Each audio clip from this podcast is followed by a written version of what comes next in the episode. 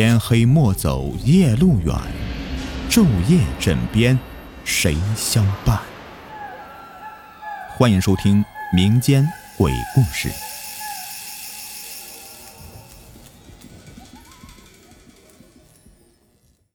Hello，你们好，我是雨田。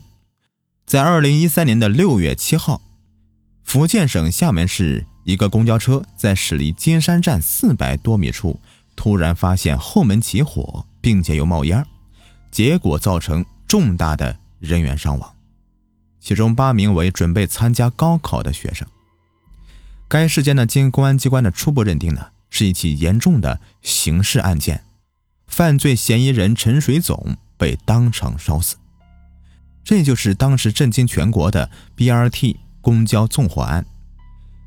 当时死伤者众多，惨烈无比。而今天的这个故事呢？就是和这个事件有些关系的。当事人呢，我们下面简称为小蔡啊。小蔡呢是科技园区里的一个公司的员工，经过多年奋斗，工作家庭早已稳定，上下班通勤也是自驾车代步的。他平时上下班呢，都会经过 BRT 高架桥路段，直到是发生了纵火案之后。这个高架桥啊，桥基贴上了大大的垫子，周围呢也排满了群众自发的鲜花。小蔡呀，自从那以后，下班呢就特地的会避开此地，一是看着也难过，二是啊，他下班都是深夜了，多少有点忌讳，一般都是绕点路回家就是了。这事情的发生呢，在纵火案之后的两周左右。当天晚上，小蔡照常下班。一交完工作之后，就驾车回家了。当天晚上，因为家里面有点要事，有些着急要赶回去。上车之后啊，小蔡就想了想，决定是还是走老路线吧，不绕路回去的，这样很快。他呢就把车开到了那个高架桥路段的附近，在经过那个大大的垫子的时候啊，他就觉得这个车子有点异样了。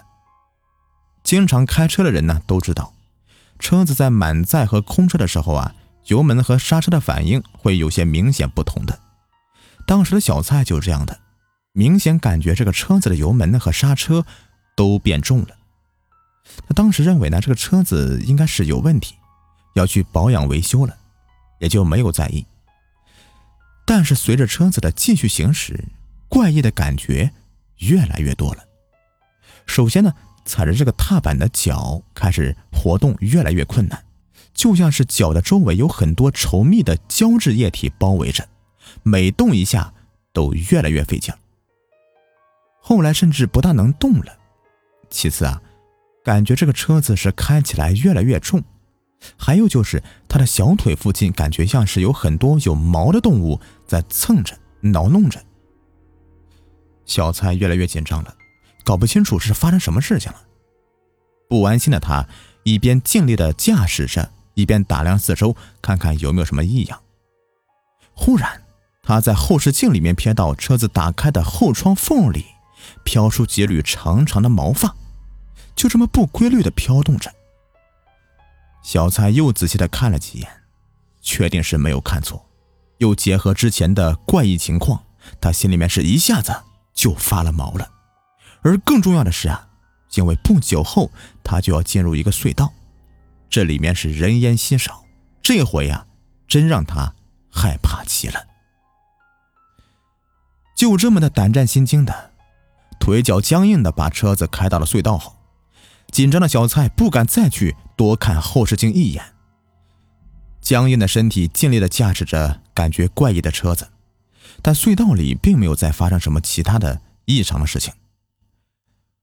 出隧道以后啊，小蔡慢慢的也就松了口气，但是身体异样的感觉还是存在的，这让他有点疑惑不解呀，就使劲的扭动一下身体，眼睛不经意间就瞥到车内的后视镜，心里面顿时就咯噔一下，抽搐了。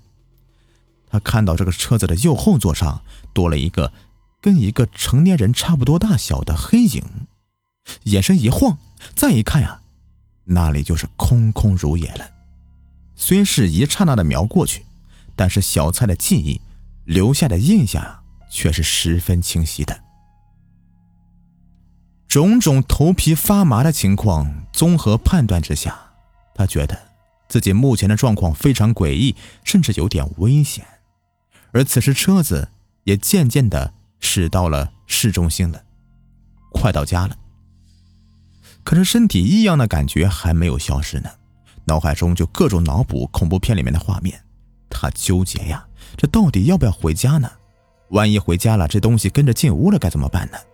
还是说再溜达一圈，静观其变？反正已经这样了。他把车子停在家门口，打开车窗透了一会儿气之后，慢慢的，身上所有的异状就开始消失了。用小蔡的话说呀，那种感觉就好像是压在身上的重量在一点点的减轻。不多久呢，就全部恢复正常了。这又害怕又莫名其妙的小蔡，赶紧把车停好，一走三回头的走向自己的家里。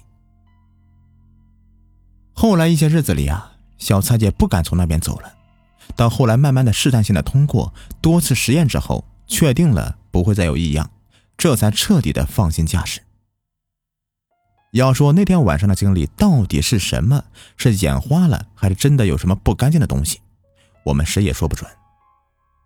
朋友们，你们有类似的诡异经历吗？欢迎添加节目下方的微信投稿给我。好了，如果你们喜欢的话，别忘了订阅、收藏和关注我，或者给我专辑打一个十分好评，感谢你们。我们下期再见，拜拜。